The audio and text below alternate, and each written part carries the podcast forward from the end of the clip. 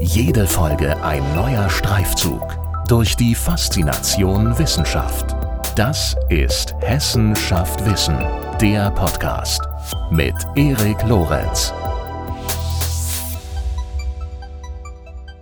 Was gehört alles zu einem hochwertigen Schauspielstudium? Welche Berufsaussichten bieten sich im Anschluss? Und wie hat Covid-19 die deutsche Theaterlandschaft verändert? Fragen wie diese beantwortet in dieser Episode von Hessenschaft Wissen Marion Tietke. Sie ist Dramaturgin für Schauspiel und Oper und gilt als eine der erfolgreichsten Frauen des deutschen Theaters. Ab 1989 war sie in festen Engagements an der Schaubühne in Berlin, am Schillertheater Berlin, Bremer Theater, Bayerischen Staatsschauspiel, Wiener Burgtheater, den Münchner Kammerspielen und so weiter und so fort. Und seit 2007 leitet sie nun als Ausbildungsdirektorin und Professorin für Schauspiel an der Hochschule für Musik und Darstellende Kunst Frankfurt am Main den Studiengang Schauspiel. Zwischenzeitlich war sie drei Jahre lang als Chefdramaturgin und stellvertretende Intendantin am Schauspiel Frankfurt engagiert, dem fünfgrößten Theater Deutschlands. Sie weiß also wirklich Bescheid, was Schauspiel anbetrifft, was das deutsche Theater anbetrifft und deswegen freue ich mich sehr auf das Gespräch. Ich hoffe, ihr auch.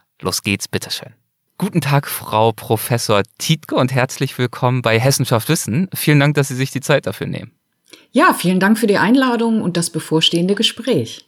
Ja, die allermeisten unserer Hörerinnen und Hörer dürften ja so eine ungefähre Vorstellung davon haben, was Schauspieler sind, Schauspielerinnen sind, was sie so tun. Das äh, unterscheidet, glaube ich, diese Folge ein Stück weit von einigen anderen Themen, die wir hier im Podcast auch schon besprochen haben. Äh, Bio-Insektentechnologie und dergleichen.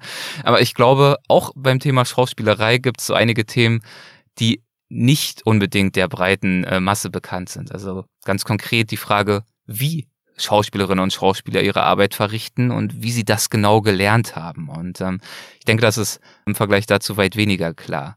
Sie leiten ja an der Hochschule für Musik und Darstellende Kunst Frankfurt am Main den Studiengang Schauspiel. Und deswegen würde ich äh, zunächst einmal ganz gern mit der und ich weiß, das ist eine relativ große Frage, mit der Frage einsteigen, was gehört denn heute alles zur Schauspielausbildung? Können Sie uns dazu mal einen Überblick geben? Ja, es ist so, dass die Schauspielausbildung vier Jahre umfasst und äh, folgende Fächer hat. Es gibt diese klassischen Säulen der Schauspielausbildung. Das sind Rolle, Sprechen, mhm. Körper, damit ist Schrägstrich Bewegung gemeint, also alle Arten der darstellenden körperlichen Ausdrucksmöglichkeit und Theorie. Und wir haben aber, als ich 2007 die Professur in der Nachfolge von Peter Iden übernommen habe, haben wir in dieser Zeit auch noch zwei weitere Ausbildungssäulen eingebaut. Und zwar gibt es Medien, die Medienausbildung. Das heißt also, die Studierenden haben in den vier Jahren auch Arbeit vor der Kamera. Sie produzieren Demobandfilme oder aber auch ähm, jetzt neuerdings durch die Corona-Lage auch Monologfilme. Mhm. Also ihre Monologe, die sie sonst analog vorspielen, finden jetzt eine digitale Umsetzung. Und es gibt Mikrofonsprechen bei uns im vierten und siebten Semester. Das findet auch sogar im HR statt, im Hessischen Rundfunk. Es gibt äh, teilweise, nicht in jedem Jahrgang war das, aber sehr oft haben wir auch eine Hörspielproduktion gemacht und ähm, somit auch versucht, die Studierenden auf einen Arbeitsmarkt vorzubereiten, der eben nicht nur klassischerweise ins Theater führt, sondern eben auch in den Hörfunk, Audiobereich oder aber in den Video- und Fernsehfilmbereich. Eine weitere Säule würde ich gerne noch ergänzen. Und zwar als sechste Säule gibt es noch die Berufsfeldvermittlung. Das heißt also, dadurch, dass die Schauspielstudierenden nicht damit rechnen können, dass sie alle per se ein Engagement am Theater erhalten, wie es früher vor 30 Jahren noch üblich war, ist es auch sehr wichtig, ihnen ähm, Lehrangebote zu machen, in denen sie schon jetzt im Studium, das ist meistens im vierten Jahr, vermittelt bekommen, was es heißt, in die Sozialkasse, in die Künstlersozialkasse einzutreten oder inwieweit es Gewerkschaften für Bühnenmitglieder gibt oder aber wie überhaupt das Berufsfeld Theater funktioniert. Ähm, wir laden immer Agenten und Caster ein, die auch dann von ihren Erfahrungen berichten und zusammen habe ich jetzt seit ähm, letztem Herbst und auch seit diesem Herbst, besonders wegen Corona, eine sehr aufwendige zusätzliche Webseite für die Studierenden eingerichtet, wo sie auch lernen, ihr Material, was sie sich im Studium erarbeitet haben, auch zu präsentieren digital. Also wenn die Hörer oder Hörerinnen da gerne mal reinschauen wollen, das ist die Seite www.schauspielabsolvierende.de Mhm. Und da sieht man von allen Studierenden ein Profil, man sieht ähm, Filme, man sieht unter dem Link Ensemble sogar ihre Produktion. Ist also eine digitale Vermittlungsplattform, um sich beruflich zu, ähm, ja, einfach vorzustellen, weil man eben auch das analoge Vorsprechen heute gar nicht mehr unter Corona-Bedingungen so oft hat. Das heißt also, wir verändern auch regelmäßig die Studieninhalte und passen sie dem aktuellen Arbeitsmarkt an. Ja, ich habe mir genau diese Plattform natürlich auch äh, zur Vorbereitung angeschaut und äh, war wirklich angetan. Ähm, hätte ich gar nicht erwartet, dass eine Hochschule sich äh, so weitreichend engagiert, wenn es darum geht, die Absolventen oder ja, Absolventinnen zu präsentieren und sozusagen ihnen dabei zu helfen, auch eine Art ähm, virtuelles Portfolio bereitzustellen, das dann hoffentlich hilft nach dem Abschluss. Und ähm, das ist, glaube ich, tatsächlich ein sehr, sehr wertvolles Tool, das sie da erstellt haben. Ja, das stimmt. Also wir haben auch heute noch zum Beispiel ehemalige Absolventinnen, die aufgrund der Demobänder, die sie im Studium mit Anke Sevenich, der Schauspielerin Anke Sevenich und dem Drehbuchautor Stefan Falk entwickelt haben, aufgrund dieser Demobänder äh, Engagements erhalten. Also Annika mhm. Happig hat vor kurzem in einem Tatort mitgespielt und sie wurde dafür gecastet aufgrund ihres Demobandes, das sie im Studium äh, gemacht hat. Und wo, obwohl sie jetzt schon vier, fünf Jahre quasi weg von der Hochschule ist, hat ihr das immer noch genutzt. Mhm. So soll es sein, natürlich im besten Sinne. Ja, toll. Damit sind wir natürlich auch schon direkt bei dem Thema Karrierewege, Berufsaussichten und all das.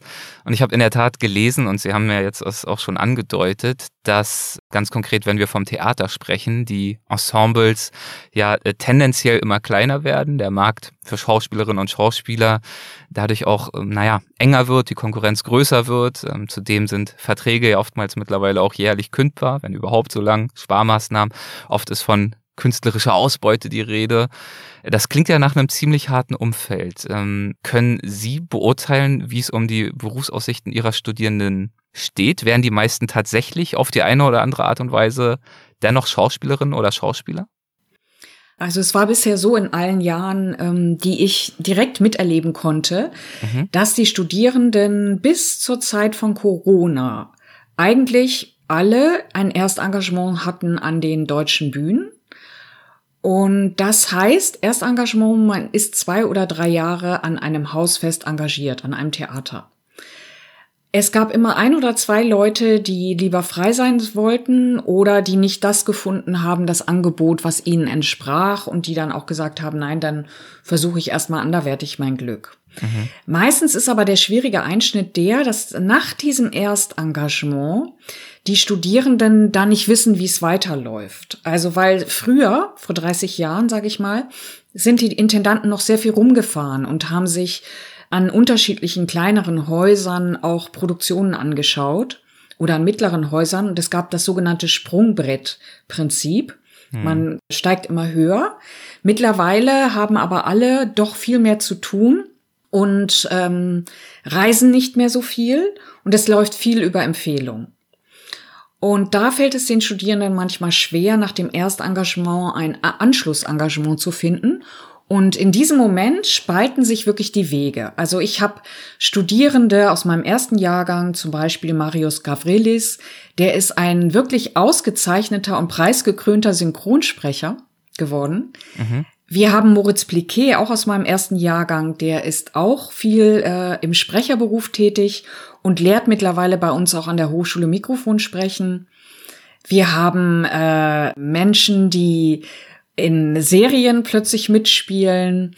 Wir haben zum Beispiel Vincent Lang, der vor vier oder fünf Jahren, ich kann es jetzt nicht mehr ganz genau sagen, weil ich die Zahlen nicht alle auswendig im Kopf hat, der also Musical in Hamburg mitspielte und ähm, wir haben äh, Studierende, die plötzlich dann äh, in eine Coaching-Ausbildung gemacht haben. Also das spaltet sich sehr. Es wird sehr unterschiedlich angenommen und wahrgenommen und es verlangt schon auch ein gewisses Maß an Kreativität, äh, zu sagen, wenn man dieses Studium und diese Ausbildung macht, ist man nicht gebettet, einen Weg zu gehen, der irgendwie vorbereitet wäre, sondern es wird wahrscheinlich mehr und mehr dazu kommen, jetzt auch wegen den Einsparungen in Corona-Zeiten, dass man sich seinen Berufsweg äh, bahnen muss und dass man auch kreativ sein muss. Es gibt aber auch Studierende, ehemalige Studierende, wie zum Beispiel Tim Wertz, der spielt am Burgtheater, oder Elias Eilinghoff, der spielt am Wiener Volkstheater, oder Janet Voss, die spielt am Düsseldorfer Schauspielhaus oder Alexei Lochmann, der spielt am Schauspielhaus in Graz. Die sind schon sehr lange nicht mehr an der Hochschule und sind trotzdem noch gut im Theatergeschäft. Also es ist mhm. komplett unterschiedlich. Okay, also das heißt, äh, wenn es um das Thema Idealismus, Realismus geht in Bezug auf den eigenen Karriereweg, äh, auch um das Thema Zukunftsängste, die damit ja auch einhergehen können, wenn das eben nicht so klar vorgezeichnet ist, dann ist es wirklich äh, ein Stück weit auch über die Leidenschaft am Schauspiel an sich hinaus eine Typfrage, dass man sozusagen von vornherein damit umgeht und auch sich darauf einstellt, ähm, jetzt wahrscheinlich keine 9-to-5-Karriere äh, anzustreben, leben lang. Das ist in der Tat so. Also der Beruf selber ja schon an einem Schauspiel, wenn man fest engagiert ja. ist, bedeutet auch, dass man von morgens 10 bis 14 Uhr oder 15 Uhr eine Probe hat. Dann hat man vier Stunden Ruhezeit. Und entweder hat man dann abends wieder eine Probe bis 21, 22 Uhr oder aber man steht auf der Bühne und spielt und das wirklich äh, sechs Tage oder sieben Tage die Woche. Das heißt, mittlerweile ist es so, dass die Samstage eigentlich ausgespart werden und nur wenn Bühnenproben sind, ähm, hat man auch Samstagsproben, aber man hat auf jeden Fall jeden Tag Vorstellung, auch am Sonntag. Hm. Ich würde noch mal ganz kurz gern auf die Fachinhalte oder Studieninhalte zurückkommen, die Sie angesprochen hatten. Sie hatten ja diverse Säulen aufgezählt und um vielleicht ein oder zwei davon mal noch exemplarisch ein wenig zu konkretisieren. Sie hatten, glaube ich, zum Beispiel ähm, den Schwerpunkt Rolle genannt. Was kann ich mir darunter vorstellen? Was bedeutet das Rollenstudium? Also Rolle, der Begriff kommt ja ähm, wirklich von dem Faktum, dass äh, früher, zum Beispiel in Shakespeare-Zeiten, Texte auch tatsächlich auf der, äh, auf der Rolle geschrieben worden. Das heißt, als Schauspieler hat man sich den Text abgeholt, der auf einer Papierrolle stand. Man mhm. hat gar nicht unbedingt das ganze Stück bekommen. Und Rolle bedeutet eigentlich alles Szenische. Das heißt, in dem ersten halben Jahr machen die Studierenden in ihrer Ausbildung einen Grundlagenunterricht, der sie dafür sensibilisiert, was Bühnenspannung heißt, was ähm, ja, äh, es heißt eigentlich wirklich einen schauspielerischen Vorgang zu entwickeln, der im Grunde genommen auf diesen drei Motiven beruht, ähm, aufnehmen, bewerten, reagieren. Also es ist so ein klassisches Muster der fiktiven Handlungsanweisung im Spiel. Die Schauspielstudierenden sind auch die ganze Zeit durchgehend SpielerInnen und ZuhörerInnen und ZuschauerInnen. Das heißt, sie sind permanent in der Spiel- oder in der Beobachtungsposition und wechseln immer die, die entsprechenden Aufgaben und lernen dadurch auch äh, bei dem Spiel ihrer Kolleginnen, dass es ähm, gewisse erforderliche Rahmenbedingungen gibt für ein Bühnenvorspiel. Also, dass mhm. man nicht, äh, dass man wie in einem Vergrößerungsglas steht, wenn man auf der Bühne sich befindet. Peter Brook hat das auch mal sehr schön geschildert.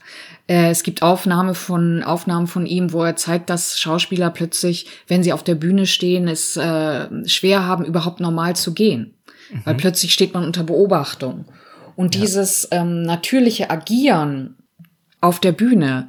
Das ist genau der Inhalt auch für die erste, für das erste Grundlagenseminar, das meistens ergänzt wird, zum Beispiel durch eine Arbeit an Klischeefiguren oder an Tieren. Und dann im zweiten Semester geht's weiter, da kommen die ersten Du-Szenen. Das sind Szenen aus der Gegenwartsdramatik oder aber auch aus dem klassischen Repertoire. Und im dritten Semester gibt's meistens eine Ensemblearbeit für den ganzen Jahrgang. Der Jahrgang besteht immer ungefähr aus höchstens acht Leuten, sechs bis acht Studierenden. Und die machen dann gemeinsam eine Aufführung, äh, ein Stück, was sie sich aussuchen und entwickeln. Und danach spaltet sich das mehr und mehr. Das heißt also, was eine Besonderheit zum Beispiel bei uns an der Hochschule ist, dass äh, wir am, im dritten Ausbildungsjahr ein Studiojahr anbieten, wo die Schauspielstudierenden wirklich an Schauspiel Frankfurt gehen und demnächst auch wahrscheinlich noch an Staatstheater Mainz und an die Landesbühne Marburg und dort ein Jahr feste Ensemblemitglieder auf Zeit sind mhm. und neben den erfahrenen Kollegen stehen und sich dadurch eine Spielerfahrung aneignen. Weil das ist der nächste Schritt. Also wie kann ich mir eine Rolle erarbeiten. Also der erste Schritt wäre, wie mache ich mir bewusst, welche Regeln eigentlich auf der Bühne gelten und welche Voraussetzungen für fiktionales Handeln wichtig sind. Und dann aber auch der nächste Schritt, hm, wenn ich dann trainiere, wie ich mir eine Rolle erarbeitet vom Text her, dann lerne ich auch Partnerspiel, Impulse aufnehmen, reagieren auf das, was mir der Partner anbietet um dann diese Erfahrungen aus dem Grundlagenunterricht und aus dem Rollenstudium in die Echtzeit des Spielbetriebes zu übertragen. Mhm. Und da dann Spielerfahrung zu sammeln und auch zu erfahren, wie es ist, wenn man täglich eine gewisse Leistung abrufen soll. Also zum Beispiel zur Zeit spielt unser dritter Jahrgang im Schauspiel Frankfurt das Märchen, äh, das Familienstück, äh, das ist Vicky. Und die sind mit von äh, Ende November bis Ende Dezember mit 32 Vorstellungen am Schauspiel Frankfurt und haben also wirklich jeden Tag morgens und vormittags zu tun und spielen auch teilweise Doppelvorstellungen. Mhm. Na gut, das ist natürlich nochmal eine ganz andere Art der Praxiserfahrung als ähm, das Einstudieren von Rollen und die Theorie, die an der Hochschule vermittelt wird. Ich bin sicher, das ist eine wahnsinnig wichtige und auch nochmal horizonterweiternde Erfahrung, wirklich auf Bühnen und vor Publikum und auch in dieser Regelmäßigkeit im alltäglichen Betrieb all das Gelernte anwenden zu können. Ja, auf jeden Fall. Da sind wir auch sehr froh, denn wir haben als einzige Hochschule in Deutschland leider keine Studiobühne. Alle mhm. anderen Ausbildungsinstitutionen der Schweiz, in Österreich und eben auch hier in Deutschland haben das. Und ähm, dieses sozusagen, man kann aus, man kann es auch so formulieren, wir machen damit aus der Not eine Tugend mhm. und nutzen auch die Netzwerke der Hessischen Theaterakademie, sprechen da unsere Theater an, die also diesem Verbund der Hessischen Theaterakademie als ein Kooperationsverbund zwischen Ausbildung und Theatern angeschlossen haben. Diese Theater sprechen wir an, ob sie eben unsere Studierenden in die Praxiserfahrung mit aufnehmen. Das ist wahrscheinlich eine äh, ziemlich banale Frage für Sie, aber was macht denn einen guten Schauspieler, eine gute Schauspielerin aus, nach Ihrem Dafürhalten? Also bei der Aufnahmeprüfung ist es so, mhm. dass wir meistens ähm, 350 bis 400 Bewerber haben, die tatsächlich vor Ort sind. Hm, ich glaube, wir hatten sogar in der letzten Aufnahmeprüfung 470. Wow. Das sind ähm, dann Entscheidungen, die wir treffen müssen. Und diese Entscheidungen beruhen eigentlich darauf, dass wir erst mal gucken, kann der oder diejenige eine Situation, sich in eine Situation hineindenken, hineinfühlen und das wirklich erleben. Also es geht mhm. im Schauspiel nicht um Vorführen oder Moderieren, sondern es geht darum, dass man sich in eine fiktionale Situation komplett einlässt und die authentisch erlebt. Und ähm, das authentische Erleben reicht aber nicht. Es geht dann noch darum, dass wir Fantasie prüfen. Das heißt also, wie stellt das jemand dann dar? Lässt er sich ein auf die Situation?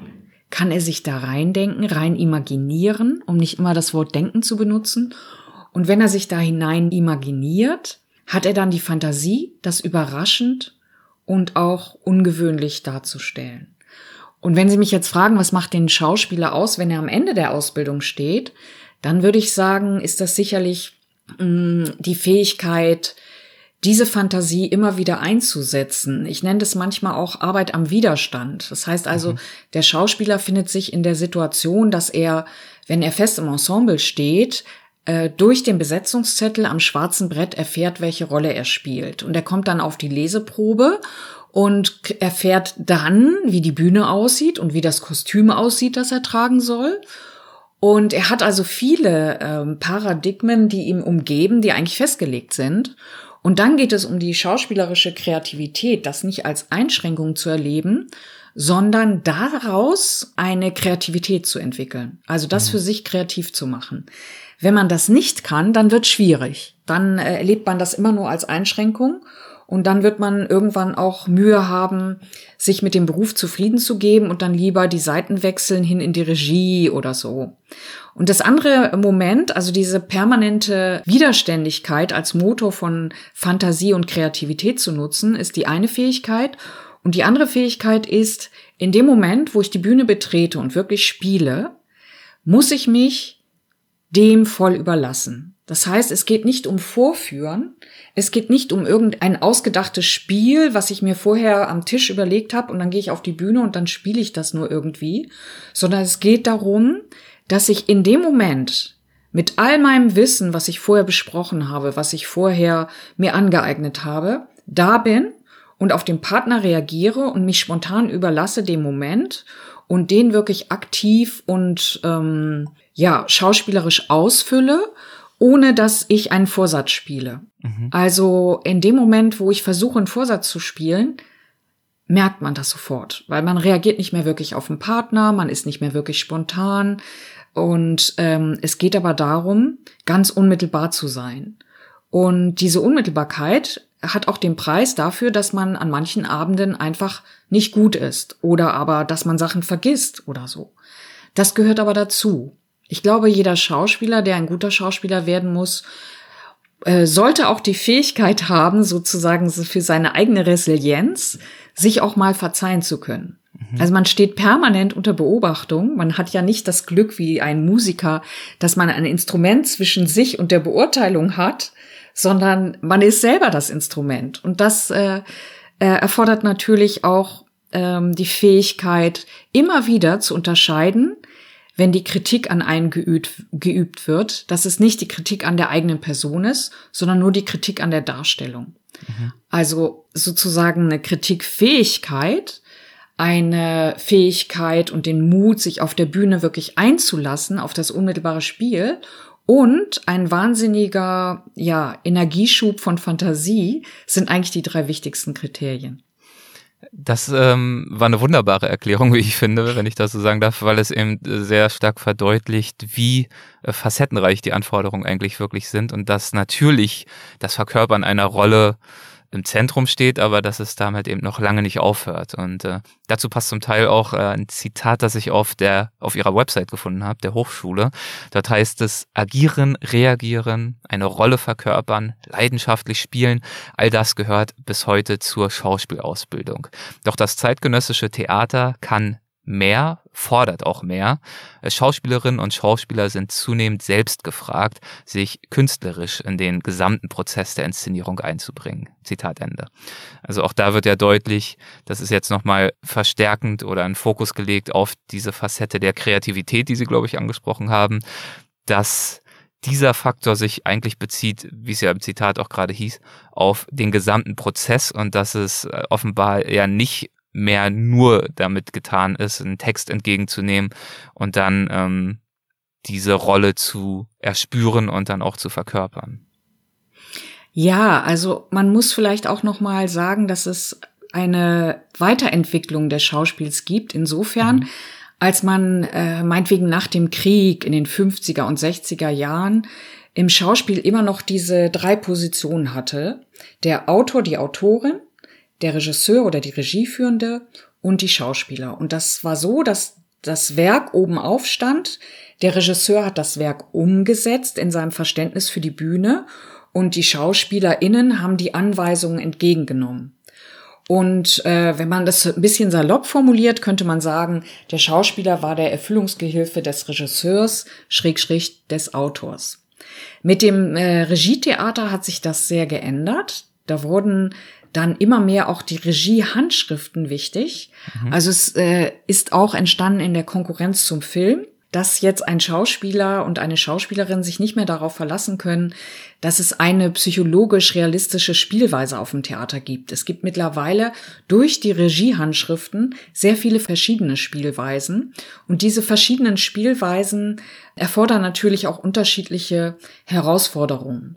Und das ist sehr spannend am deutschen Theater. Man kann wahrscheinlich mit Sicherheit sagen, dass das deutsche Sprechtheater die vielfältigsten Spielweisen entwickelt hat im Vergleich äh, weltweit, mhm. weil es eben erstens so eine engmaschige Theaterlandschaft von über 130 subventionierten Theatern gibt und weil die Kreativität der Regisseure in der Konkurrenz zu den Bühnen sich doch da sehr entfaltet hat und da wirklich spannende Spielweisen entstanden sind.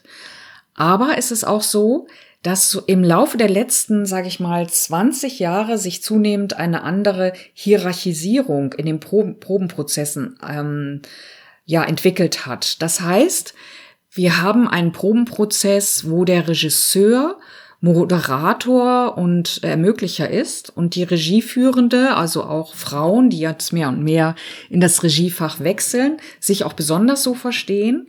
Und das wiederum bedeutet für den Schauspieler und die Schauspielerin, dass sie mit Regievorschläge machen können, sich einbringen können und ähm, auch gefragt sind als kreativer Partner.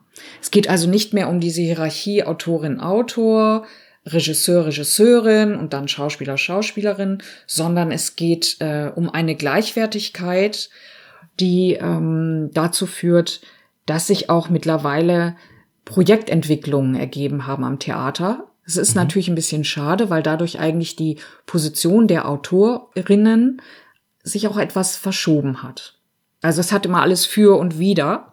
Ja. Aber äh, das ist eben auch Theater. Es ist eine lebendige zeitgenössische Kunst, die immer auf das reagiert, was gegenwärtig in der Gesellschaft passiert.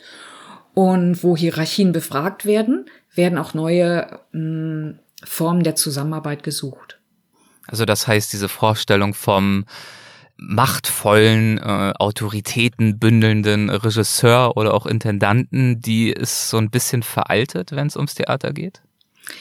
Also wenn man jetzt SchauspielerInnen fragen würde, dann äh, wär, wird man wahrscheinlich im Durchschnitt die Erfahrung äh, machen können, dass die meisten äußern würden, viel, früher gab es viel mehr autoritäre Regisseurinnen. Mhm. Also wobei das vornehmlich Männer waren, also viel mehr autoritäre Regisseure. Ähm, es gibt auch so das witzige Sprichwort, dass man sagt, also wenn in Deutschland ein ähm, Regisseur den Mantel hinter sich wirft, dann springen alle auf und äh, geben ihm den Mantel zurück. wenn in Holland einem Regisseur ähm, das passiert, beziehungsweise er das provoziert, dann würde sich niemand rühren. Also es gibt mhm. schon sozusagen ein autoritäres äh, ja, Gefüge in, dem Deu in der deutschen Theaterlandschaft, was in den letzten Jahren mehr und mehr sich verändert hat und was ja auch ähm, in der öffentlichen Diskussion sehr stark unter Beschuss steht. Aber das andere, was Sie gesagt haben, das geht um die Intendanz, das geht um die allgemeine Theaterleitung. Also man kann sagen, es gibt eigentlich im Theater zwei Systeme, nämlich das eine, eine System heißt Probe und Produktion und das hat eine Hierarchie und das andere System heißt Theaterleitung. Mhm. Und ähm, das ist nochmal eine andere Hierarchie. In der Theaterleitung ist das System in der Tat hierarchischer als im Probenprozess, weil hier die Intendanten und Intendantinnen oftmals auch den Städten und Kommunen verpflichtet sind, so und so viel Vorstellungen machen müssen, so und so viel Einnahmen machen, einbringen müssen, um diesen Betrieb am Laufen zu halten und auch selber die Macht haben, alle sozusagen Normalverträge solo, mhm. das sind Künstlerverträge, können Sie jedes Jahr im Oktober kündigen. Also natürlich gibt es Möglichkeiten, dass der oder demjenigen, der gekündigt wird, dass da auch jemand von der Personalabteilung mitkommt oder oder oder. Aber im Großen und Ganzen ist dieses Recht fast einmalig und außergewöhnlich. Also es ist äh, ein solches starkes Recht, dass auch viele über die deutschen TheaterleiterInnen sagen, das seien die letzten Fürstentümer.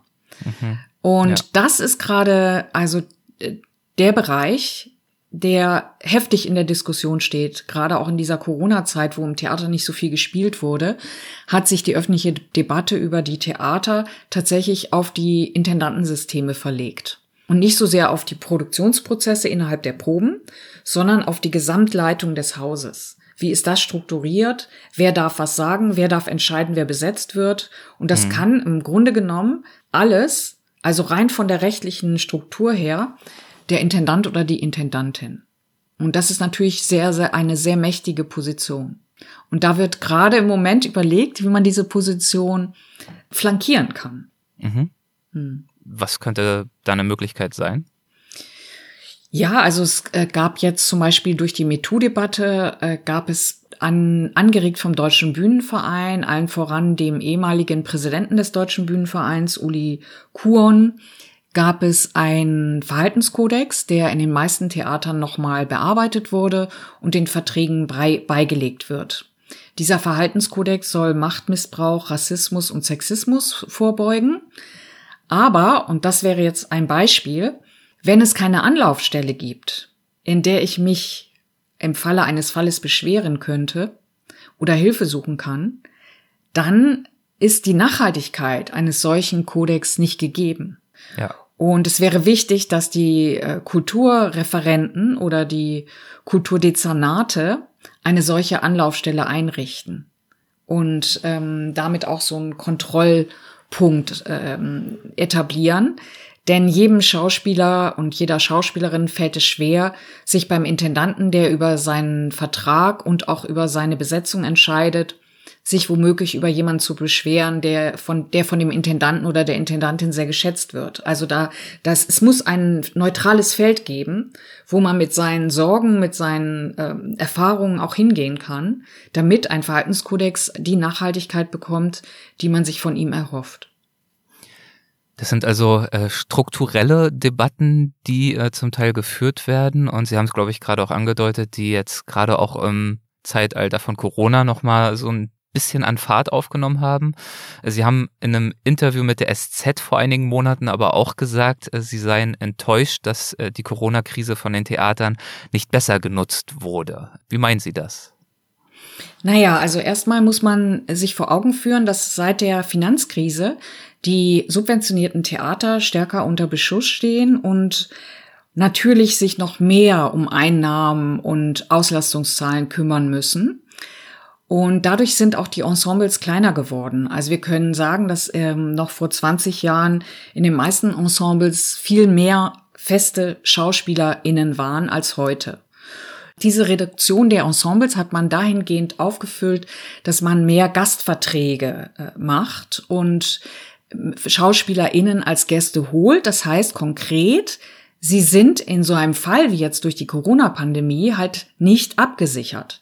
In dem Moment, wo sie nicht mehr spielen oder nicht mehr proben können, haben sie nichts. Während die festen im Vertrag stehenden SchauspielerInnen zurückgreifen können auf das Kurzarbeitergeld, das dann noch aufgestockt wird durch die Zuschüsse, die das Theater ihr seinen festen Mitgliedern zahlt.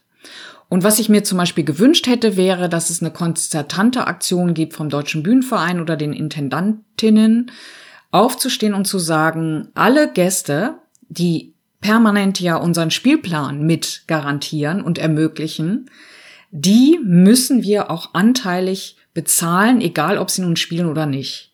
Und da kommt immer das Argument aus dieser Intendantinnengruppe, ja, aber die Kommunen und Städte lassen nicht zu, dass man jemand für eine Leistung bezahlt, die er nicht erbracht hat. Aber auch das wäre eine Möglichkeit, gemeinsam aufzustehen und zu sagen, das geht aber nicht anders in dem Fall. Weil die anderen SchauspielerInnen werden ja auch bezahlt weiterhin für eine Leistung, die sie nicht in dem Moment erbringen können, weil es ein Berufsverbot gibt. Mhm. Also ich, ich glaube immer, wenn man sozusagen über seine eigenen Grenzen hinausschaut und die Solidarität des Netzwerkes auch ähm, nutzt, um denen zu helfen, die jetzt wirklich am meisten unter dieser Krise leiden, also jetzt im künstlerischen Bereich, ja dann sollte man das tun. Und das ist schade, wenn das nicht stattfindet. Genauso denke ich, dass auch diese ganzen Fragen, die jetzt mit einer neuen Generation kommen, die Fragen, wie man universale Ansprüche, sage ich mal, oder patriarchale Weltbilder aufbricht und neu definiert, dass man diese Fragen hätte auch in der Corona-Zeit an den Theatern äh, diskutieren können. Ich will auch nicht sagen und allgemein verurteilen, dass das nirgendwo getan wurde. Es gibt ja Theater, die sich auch ähm, wirklich kreativ in der Corona-Krise auseinandergesetzt haben, aber die Theater hätten da Zeit gehabt, das auch nochmal zu befragen. Was darf ich auf der Bühne heute repräsentieren? Was kann ich noch spielen, ohne dass sich meinetwegen eine POC-Gemeinde oder aber ähm, Frauen äh, nicht gewertschätzt fühlen? Also mhm. diese, diese Fragen, die wir ja gerade in der gesellschaftlichen Öffentlichkeit sehr stark äh, reflektieren und die immer dann, wenn Theater sozusagen fiktional unsere Gesellschaft auch repräsentiert und widerspiegelt und befragt, sind diese Fragen natürlich relevant und führen auch immer wieder zu kritischen Auseinandersetzungen in den eigenen einzelnen künstlerischen Produktionen. Aber es wäre auch spannend gewesen, mal als Haus in der Gesamtlinie darüber zu diskutieren. Oder ich hätte es auch interessant gefunden, wenn die Intendantinnen, Intendanten die Zeit genutzt hätten, auch mal zu fragen, was geben wir uns eigentlich als Theater für ein Leitbild? Wie gewinnen wir ein neues Publikum? Und ich glaube, dass die Kreativität des Ensembles enorm hoch ist und dass das Ensemble auch sich da ähm, ja in die Verantwortung ziehen lässt, zu Ideen zu entwickeln, wie man auch neues Publikum erschließen kann und wie man in die Stadt reingehen kann. Und diese Ideen und diese Kreativität stelle ich immer wieder bei SchauspielerInnen fest in Produktionen, wo sie auch viele Vorschläge einbringen und es ja längst nicht mehr so ist, dass eigentlich Inszenierungen nur von der Handschrift eines Regisseurs geprägt sind. Die sind genauso von den Handschriften der beteiligten ähm, SchauspielerInnen geprägt und mhm. überhaupt auch des Teams. Und das ist übrigens auch immer wieder total faszinierend zu sehen, dass es eine sehr kollektive kreative Arbeit ist, das Schauspiel. Also zum einen ähm, wünschen Sie sich oder hätten Sie sich gewünscht mehr mehr Reflexion über Zukunftsfähigkeit, das gemeinsame Entwickeln neuer Visionen, das vielleicht auch neue Anfachen von Begeisterung und Euphorie und Idealismus, das führen Sie ja in diesem besagten SZ-Interview auch auf, neben dem äh, Thema äh, Solidarität, das Sie gerade auch nochmal angesprochen haben. Und Sie erwähnen in diesem Interview auch, und das klingt etwas sperrig, aber ich äh, fand es tatsächlich äh, sehr interessant, Sie haben es dort mal angerissen, äh, das Zitat, das wunderbare Böckenförde-Diktum, formuliert in den 60er Jahren von vom Staatsrechtler Ernst Wolfgang Böckenförde. Ähm, würden Sie hier vielleicht nochmal ausführen, äh, was das ist und was das besagt? Ja, also es ist im Grunde genommen eine Aussage von Böckenförde, den ich als Studierende äh, in Freiburg erleben durfte, in manchen Vorlesungen, dass wir natürlich eine wunderbare Verfassung haben, aber um diese Verfassung wirklich leben zu können, braucht es einen öffentlichen Zusammenhalt und der wird ja nicht mehr heutzutage gestiftet durch Religion oder durch Werte, auf die wir uns aufgrund unseres christlich-aufklärischen Weltbildes alle verlassen können, sondern wir sind eine sehr diverse Gesellschaft und wir müssen uns wirklich fragen, wo kommt denn diese Gemeinsamkeit an Werten her, die es ermöglicht, dass wir auch die Verfassung immer wieder neu leben und beglaubigen und uns dahinter stellen? Und ich glaube, dass das Theater ein wichtiger Raum ist, um sich dieser gemeinsamen Werte bewusst zu werden und die auch zu befragen. Aber es kann natürlich nur dieser Raum sein, wenn es nicht auch in einer Bubble bleibt, ja, und ein gewisses Publikum immer nur anspricht, dessen, äh, dass sich in diesem Theater dann auch seiner Position nur vergewissert, sondern Theater müsste sich dann weiter öffnen können, damit auch verschiedene unterschiedliche Schichten, die die Diversität der Gesellschaft widerspiegeln, sich auch da angesprochen fühlen und repräsentiert fühlen, mhm. um dann auch so eine wichtige Aufgabe zu übernehmen. Also ich wäre zum Beispiel auch dafür, dass äh, Theater, äh, Schauspiel Schulfach wird, weil man in dem Prozess des Theaters das kollektive Miteinander arbeiten wunderbar lernt. Also das also ich heißt, hatte es hat in Berlin damals als ah, ja. äh, darstellende Kunst hieß es, glaube ich. Oder ja. darstellendes Spiel, ich weiß es gar nicht mehr. Wir hatten auf jeden Fall als Wahlpflichtfach äh, zwei Jahre äh, Schauspiel. Das war okay. wunderbar. Und würden Sie sagen, dass es für Sie in Ihrer persönlichen Entwicklung viel beigetragen hat? Es ist natürlich äh, schwer zu beurteilen, aber ich würde auf jeden Fall sagen, dass es ähm, zum sonstigen äh, Studienplan und zum Erfahrungshorizont äh, dort am Gymnasium wirklich neue Facetten hinzugefügt hat. Also gerade wirklich in der äh, freien Interaktion, die eben nicht äh, durch ein Wort äh, Beitrag hin und her von der Schulbank aus äh, stattfindet, sondern im Probenraum, schlussendlich auch auf der Bühne. Es gab dann auch jedes Jahr ein Stück, das tatsächlich vorgespielt wurde vor Eltern bei irgendeinem großen Abend dann, wo alle eingeladen wurden. Und das war auf jeden Fall, ähm, was die Art der Interaktion und auch des kreativen Prozesses anbetrifft, der notwendig ist, um dann so ein Ergebnis auch herbeizuführen. Wir haben die Stücke auch selbst geschrieben und erdacht. Ähm, doch war, war wirklich ein großer, ist ein abgegriffenes Wort, aber es war ein großer Mehrwert für mich. Deswegen mhm. habe ich mich auch sehr gefreut, dass es diese Möglichkeit gab damals. Mhm. Ja, ich würde nämlich eben auch sagen, Theater funktioniert ja nicht durch ähm, Alleindarsteller, sondern nur, mhm. weil man gemeinsam an einer Sache arbeitet und sich dann erstmal zeigen zu müssen, darstellen zu müssen, aber auch auf andere reagieren zu müssen und sich auf andere einzulassen, ist sozusagen schon eine Übung, die jetzt für uns in einer demokratischen Gesellschaft wahnsinnig nützlich und fruchtbar ist und auch, ja. glaube ich, jede Persönlichkeit stärkt und auch die Diversität einer Gesellschaft nochmal verändern kann, weil egal wer neben mir als Mitspieler steht, er ist mein Mitspieler und gehört damit zum Team. Egal von welcher Religion er äh, geprägt ist oder von welcher Herkunft. Und wir sehen das ja auch wunderbar zum Beispiel am Schauspiel Frankfurt in den Projekten, die Martina Droste mit Jugendlichen macht, wo wirklich alle beteiligt sind, äh, nicht nur von unterschiedlicher Herkunft, sondern auch mit unterschiedlichen Handicaps und ähm, ja, auch mit unterschiedlichen sozialen Hintergründen. Und ich finde das wahnsinnig spannend und wunderbar zu sehen, wie sich junge Menschen auf der Bühne entfalten können und damit auch zum ersten Mal den öffentlichen Raum erobern. Sie haben gerade das äh, Schauspiel Frankfurt angesprochen. Ähm, da sind Sie ja eng mit verwoben. Sie waren ja ähm, ab äh, 2017, glaube ich, äh, dort drei Jahre lang Chefdramaturgin und stellvertretende Intendantin. Haben natürlich auch ähm, früher, also vor allem vor 2007, seither sind Sie ja ähm, an der Hochschule über und äh, leiten den Studiengang, über den wir hier gerade sprechen, Schauspiel. Waren natürlich äh, vorher auch schon äh, Dramaturgin und haben äh, vielfältige und beeindruckende praktische Erfahrungen gesammelt. Ähm, wie war es denn 2017 äh, für Sie, äh, zurückzukehren an an eine solche Position, ähm, nachdem sie nun auch Jahre der Lehrtätigkeit äh, hinter sich hatten. Hat sie das nochmal in die Lage versetzt, vielleicht auch die Arbeit an so einem Schauspielhaus, an so einem Theater ähm, ganz neu zu bewerten? Also erstmal war es für mich ungeheuer bereichernd. 2015 im Juni gab es ja eine Pressekonferenz mit Anselm Weber und mir und Herrn Semmelroth, der Anselm Weber berufen hatte. Wir hatten schon damals das Konzept zusammen vorgestellt und wir hatten zwei Jahre Zeit vorzubereiten. Und diese Vorbereitungszeit war für mich ein großer Segen, weil ich nämlich dadurch sehr viele KünstlerInnen neu kennengelernt habe. Natürlich habe ich auf auch Künstler und Künstlerinnen eingeladen, die ich kannte, sei es SchauspielerInnen oder Regieführende.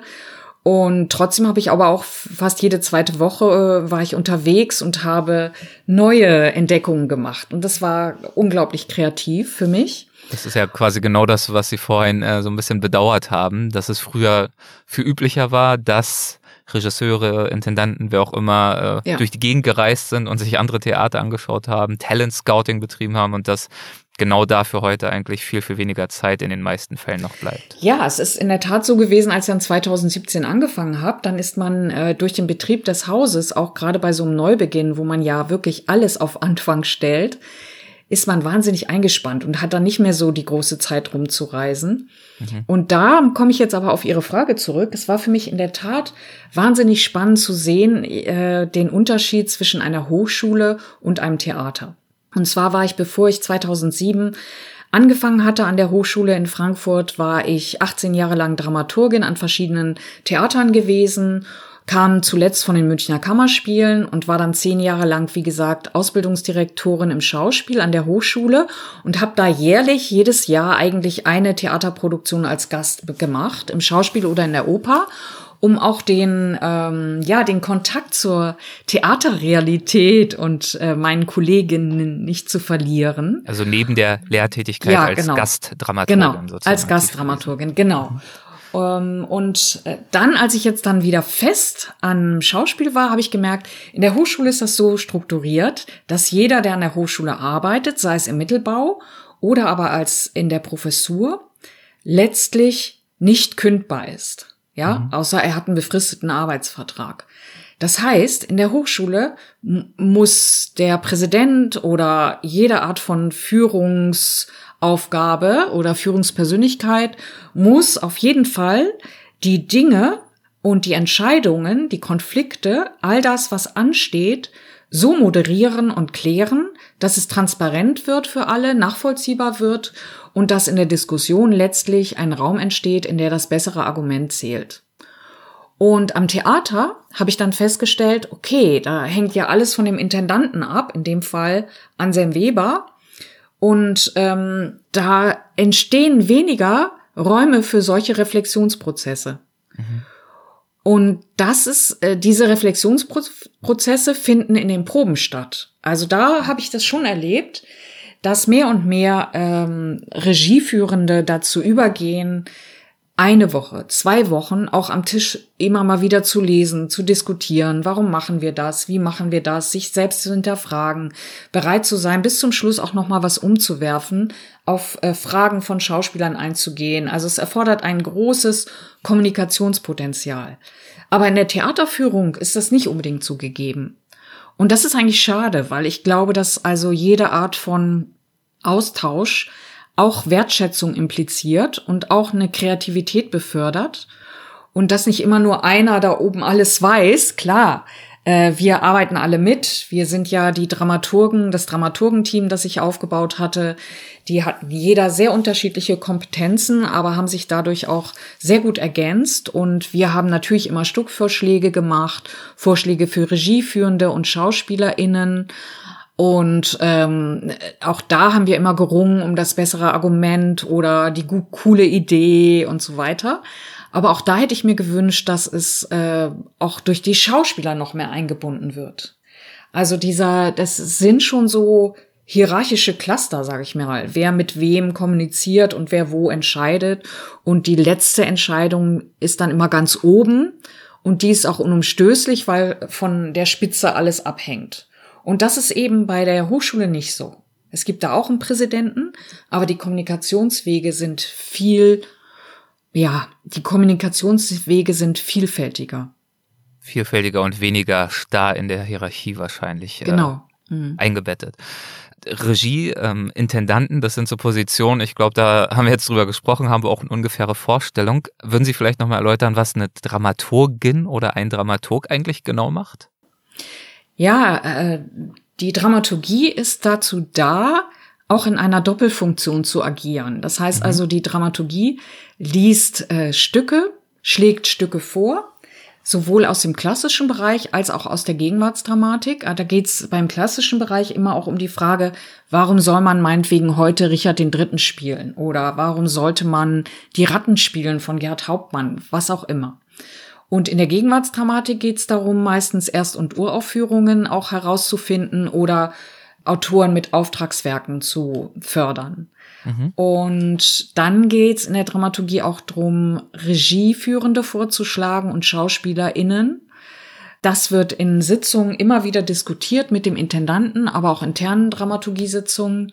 Es geht aber auch darum, Beiprogramme zu entwickeln zu dem künstlerischen Programm, um auf diese Weise auch nochmal niederschwelliger Vermittlungsangebote für das Theater zu entwickeln und sich gesellschaftlichen Fragen auch zu öffnen und den Theaterraum als so analogen öffentlichen Diskussionsraum zu öffnen.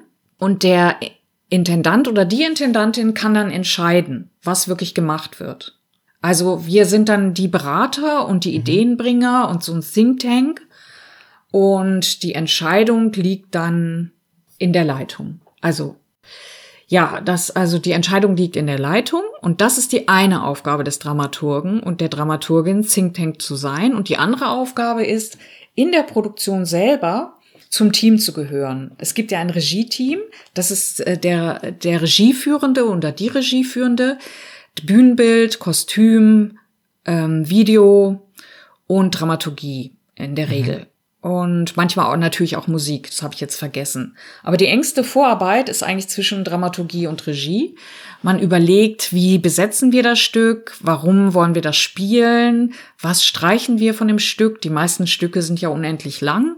Bei den klassischen Stücken, da muss man meistens kürzen. Mhm. Ähm, was äh, wollen wir mit dem Stück erzählen? Dann äh, mache ich als Dramaturgin meistens auch eine Recherche für den ja historischen Hintergrund oder zur Autorin oder zu dem Autor und aber auch zu den gesellschaftlichen Fragen, die vielleicht aus dem Stück hervorgehen. Und dann, wenn die Proben beginnen, bin ich in der ersten oder auch zweiten Woche, die ersten zwei Wochen relativ viel dabei, um so diesen Prozess mit anzustoßen und mitzudiskutieren. Und dann bin ich aber auch mal zwei Wochen fast gar nicht dabei, um einfach zu, mit einem Abstand dann wieder neu zu schauen, ob sich das auch auf der Probe konkret abzeichnet und ablesen lässt, was wir im Vorgespräch eigentlich mal wollten. Mhm. Und bei den Endproben ist man als Dramaturgin oder Dramaturg so ein bisschen ja, der kritische Zuschauer oder aber auch der konstruktive Partner, Partnerin für den Regieführenden. Okay, und Sie machen diese Arbeit ja nun doch auch schon eine ganze Weile. Also ich hoffe, äh, Sie nehmen es mir nicht übel, wenn ich Jahreszahlen nenne, aber ich glaube, Sie haben Ihre Theaterlaufbahn begonnen 1989 als äh, Dramaturgieassistentin an der Schaubühne in Berlin und äh, haben dementsprechend jetzt auch über einen gewissen Zeitraum die Theaterlandschaft in Deutschland miterlebt, beobachtet, natürlich auch äh, stark mit beeinflusst. Ähm, wenn Sie heute auf das deutsche Theater blicken, auch auf das zeitgenössische Theater insbesondere. Wie sieht da Ihre Bestandsaufnahme aus?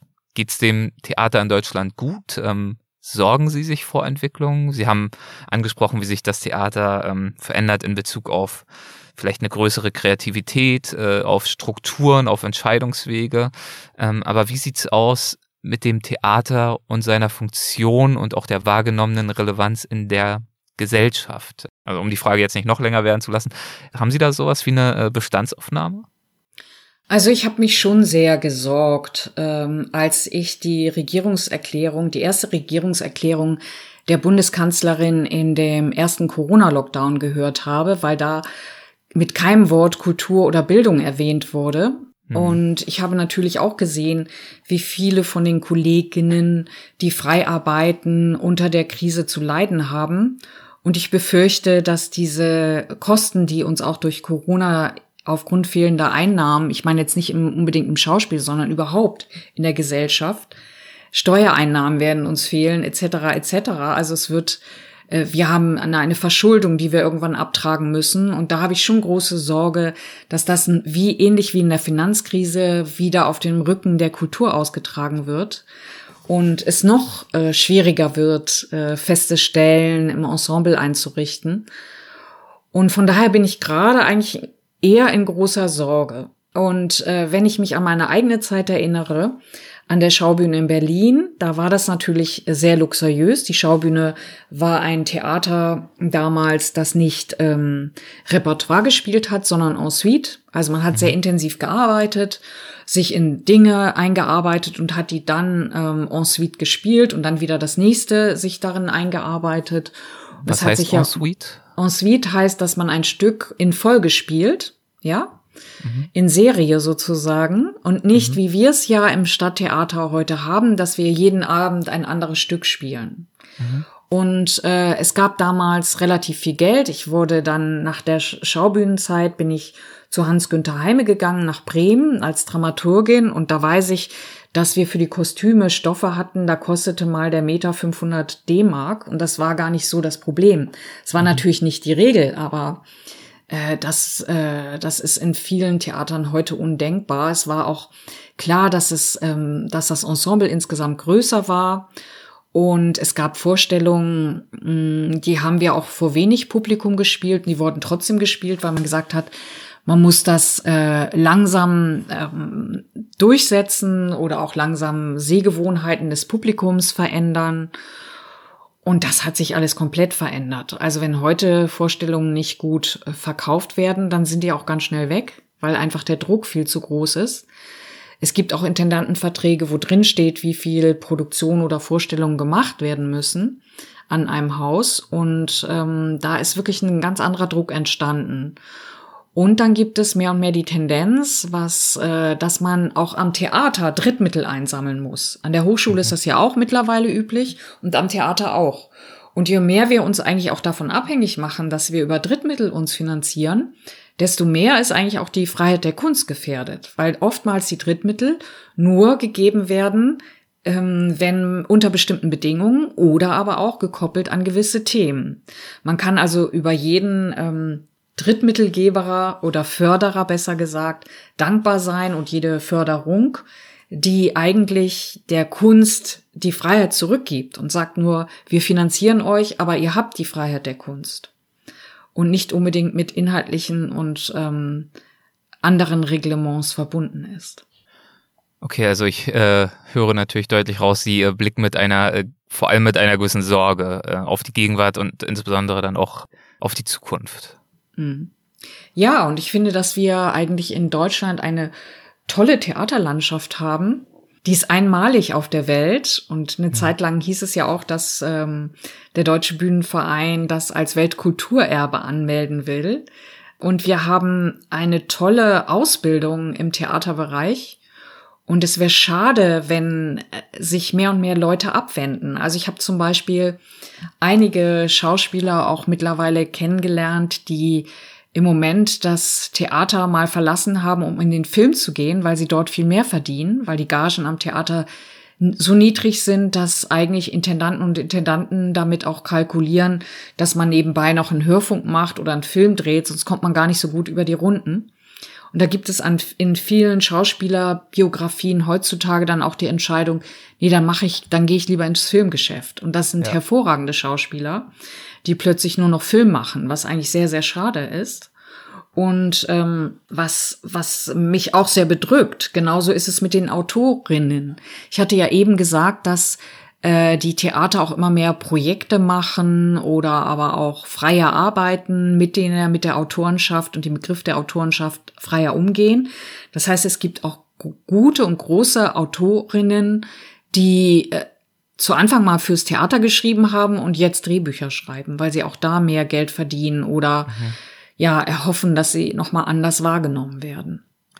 Auf äh, viele dieser Entwicklungen äh, bereiten Sie Ihre Studierenden ja auch ein Stück weit vor. Das haben Sie ja eingangs äh, ausgeführt, dass Sie sich ja in der Ausbildung, die sie anbieten, durchaus natürlich diesen Veränderungen, so herausfordernd sie auch sein mögen zum Teil, nicht verschließen, sondern Stichwort Medienkompetenz haben sie angesprochen, dass sie mit reinbringen, das digitale Portfolio, das sie dort mit auf der Website ermöglichen. Das heißt, sie versuchen ja natürlich zum einen die Entwicklung im Theater zu beeinflussen, indem sie sich dort ja ganz konkret engagieren, aber natürlich ähm, auch äh, in der Realität offensichtlich verhaftet zu bleiben und ähm, ihre Auszubildenden, ihre Studierenden ja, bestmöglich darauf vorzubereiten. Und ich glaube, äh, dass das ganz gut gelingt und auch gut äh, angenommen wird von potenziellen Studierenden. Das äh, merkt man ja nicht zuletzt auch daran, Sie haben es ja angesprochen, wie viele Bewerberinnen und Bewerber Sie da jedes Jahr haben. Ähm, Sie hatten, glaube ich, gemeint, 400 äh, waren es jetzt äh, beim letzten Mal. Ähm, da würde ich gerne noch äh, abschließend einmal nachfassen, ähm, um mal eine Vorstellung zu bekommen. Wie viele werden denn dann schlussendlich genommen am Ende dieses ähm, Prozesses, damit wir da auch mal ungefähr einen Eindruck haben, wie hoch die äh, Schwelle eigentlich ist, um überhaupt einen solchen äh, Studienplatz ergattern zu können? Also man muss dazu sagen, wenn Sie jetzt die Ernst-Busch-Schule fragen würden, die gilt immer noch so als Kaderschmiede der Schauspielkunst, mhm. weil sie das in der DDR war und heute man immer noch sehr viel Respekt davor hat. Und die haben das über klingt ein bisschen kritisch, wenn ich das mal so sagen darf. Sie war es mal in der DDR und manche Leute denken vielleicht immer noch, naja, okay. Ja. Nein, also die ja. Ernst-Busch-Schule hat schon einen sehr guten Ruf, aber sie haben jeweils viel, viel mehr Studierende und äh, sie haben eine sehr handwerkliche, gute Ausbildung. Mhm. Und äh, unsere Studierenden, also wir haben 400 Bewerber und die Ernst Busch hat bestimmt über 1000, weit über 1000. Ja. Das wollte ich nur noch mal, um deutlich zu machen, dass wir jetzt nicht äh, ungewöhnliche Zahlen haben. Eine, ja. Ein Interesse an einem Studiengang im Schauspiel ist überall sehr hoch. Mhm. Und äh, wir haben 400, 450 Bewerber, die tatsächlich dann Einreichungen machen. Einreichungen heißt, seit Corona haben wir die erste Vorrunde digital umgesetzt. Das heißt, die Studier nein, die Bewerber und Bewerberinnen mhm. müssen ein zwölfminütiges Video einreichen mit zwei Rollen, eine Rolle ihrer Wahl und eine klassische Rolle und ein Selbstporträt als Selbstinterview oder aber auch wie auch immer sie das gestalten wollen. Und danach suchen wir aus. Und dann kommt eine zweite Runde, in der sie analog eingeladen werden und dann äh, Rollen vorspielen und wir auch mit ihnen arbeiten. Und in der dritten Runde gibt es dann richtig zwei Tage, wo sie auch zum Teil schon ähm, ja Fächer machen und ähm, Unterrichte absolvieren, um zu sehen, wie reagieren sie aufeinander, wie passen sie aufeinander. Und am Ende mhm. sind es 400, rund sage ich jetzt mal 400 BewerberInnen, um letztlich eine Klasse von sechs bis acht Leuten auszuwählen. Hm. Ist aber auch keine äh, leichte Aufgabe für Sie, würde ich mal behaupten, und die übrige Jury. Ja, das stimmt. Das ist immer ja. sehr spannend, ja. weil wir uns dann äh, einmal im Jahr ganz intensiv austauschen über ja, diese vielen jungen, engagierten BewerberInnen und mhm. auch uns nochmal selber reflektieren müssen, wie gucken wir, was ist uns wichtig und am Tag der letzten Endrunde sagen wir eigentlich jedem Bewerber und jeder Bewerberin, dass sie auf jeden Fall begabt ist und ganz sicher irgendwo anders unterkommt. Und meistens ist das auch so, weil man nicht allen gerecht werden kann. Das ist ganz klar. Also man ja. muss dann Leuten absagen, von denen man weiß, ja, vielleicht hatten sie heute mal einen schlechten Tag oder oder, ähm, oder auch einen guten Tag, aber jemand so anders günstig. hatte noch einen besseren Tag. Ja, also genau, es ist ja bei dieser genau. schieren Anzahl ja, ähm, genau. ähm, völlig klar, dass äh, einige auch dann rausfliegen, notgedrungenerweise, die es auch verdient gehabt hätten, wahrscheinlich genau. angenommen zu werden. So ist das. ja. ja. Klasse. Ähm, ich würde gerne zum Abschluss unseres Gesprächs zu einer Rubrik kommen. Wir haben es jetzt fast geschafft, die wir in jeder Folge haben. Das sind die Halbsätze. Das heißt, mit Ihrem Einverständnis würde ich Ihnen jeweils mal einen Halbsatz vorschlagen und äh, Sie dürfen den gerne vollenden. Wenn es äh, schwerlich in einem Halbsatz möglich ist, dürfen Sie ihn natürlich gern auch ein bisschen weiter ausführen, wenn Sie möchten. Schauen wir mal. Am Theater als Ort der Kunst, als kollektive Kunst, äh, begeistert mich bis heute. Der Mehrwert einer Probe, mhm. die etwas gibt, was ich mir vorher nicht ausgedacht haben kann. Damit das Theater eine kollektive Kunst ist bzw. sein kann, muss in der Probe ein Raum der Freiheit und des gegenseitigen Respekts geschaffen werden. Eine prägende Erfahrung in meiner Karriere war für mich. Die Eröffnung der Münchner Kammerspiele unter der Intendanz von Frank Baumbauer, als wir Othello gespielt haben mit Thomas Thieme. Was war daran für Sie prägend? Warum sticht das für Sie hervor? Weil es für mich so war, dass wir zum ersten Mal ganz äh, klar Thomas Thieme als einen weißen Menschen Othello haben spielen lassen. Es gab kein Blackfacing.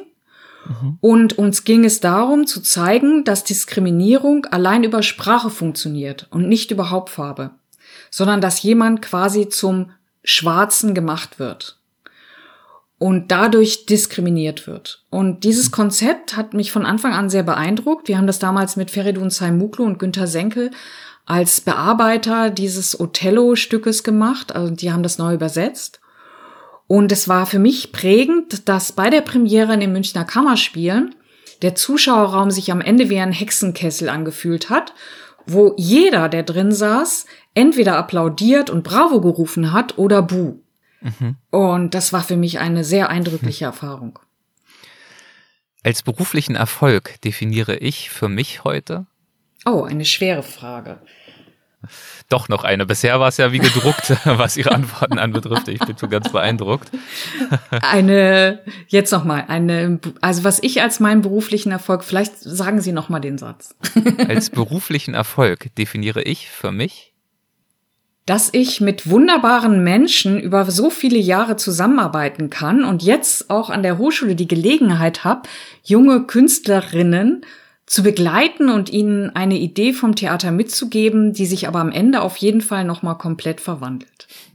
Und meinen Studierenden, meinen angehenden Künstlerinnen und Künstlern gebe ich häufig den Rat, dass sie sich nicht unterkriegen lassen sollen, dass sie ihren eigenen Weg gehen sollen und sich nicht beeindrucken lassen sollen von Kritik, weil es geht nicht um die Kritik ihrer Person, sondern nur um immer um eine Frage der Ästhetik.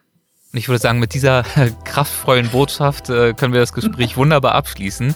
Und ich möchte Ihnen herzlich äh, danken dafür, dass Sie die Energie aufgewendet haben, nicht nur dieses Gespräch zu führen, sondern auch die paar technischen kleinen Problemchen äh, zu überwinden, die wir vorher noch hatten. Vielen, vielen Dank für Ihre Zeit und für Ihre Energie. Dankeschön.